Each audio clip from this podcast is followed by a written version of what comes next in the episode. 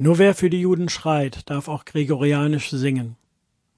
Sirenen heulen, schnell in den Bunker. Es bleiben 60 Sekunden Zeit, um in den Schutzraum zu fliehen. Diese Stichworte sind leider kein Bericht aus fernen Zeiten. Menschen in Israel haben in der Nähe des Gazastreifens 60 Sekunden Zeit, bevor eine Rakete ihr Haus treffen kann. Und am 7. Oktober 2023 wurden tausende solcher Raketen fast gleichzeitig abgeschossen. Das eiserne Schutzsystem Iron Dome konnte die Raketen nicht alle abfangen und darüber hinaus haben Terroristen der Hamas mehrere hunderte Zivilisten auf offener Straße ermordet und andere entführt. Es ist schrecklich, diese Worte zu schreiben und aufgrund von Berichten eine Ahnung zu bekommen, welches Trauma das auslöst. Ohne Übertreibung wird der 7. Oktober in die Geschichtsbücher eingehen, denn nach dem Holocaust sind nicht mehr jüdische Menschen an einem Tag gestorben. Am 9. Oktober lud spontan die deutsch-israelitische Gesellschaft zu einer Demonstration auf dem Platz am Steintor ein.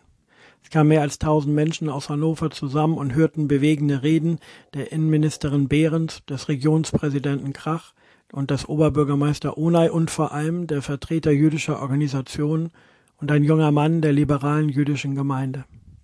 Eindrücklich erzählte er, wie sie seit 48 Stunden versucht haben, Nachrichten von ihren Verwandten und Freunden in Israel zu bekommen wie verstrickt andere Regierungen in die Bewaffnung der Hamas sind und wie vereint im Hass gegen Israel.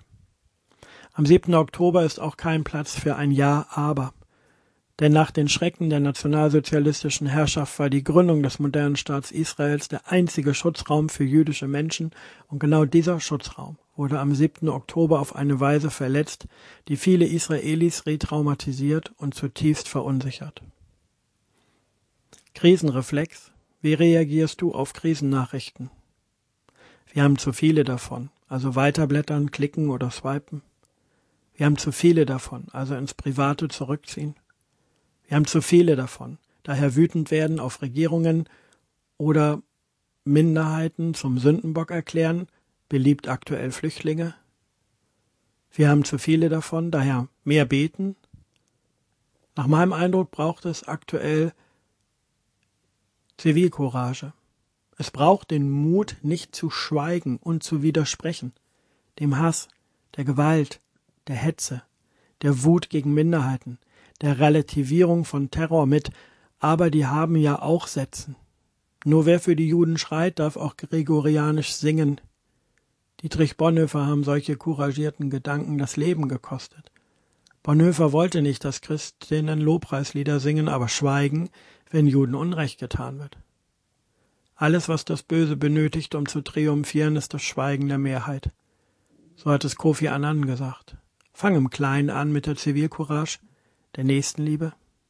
Teilen wir nicht die Bilder der Gewalt, teilen wir aber die Solidarität, das Mitgefühl, das Gebet und den Widerspruch gegen Hass und Antisemitismus überall, wo wir etwas teilen können. Gott segne sein Volk Israel und er schenke dem Staat Israel Frieden.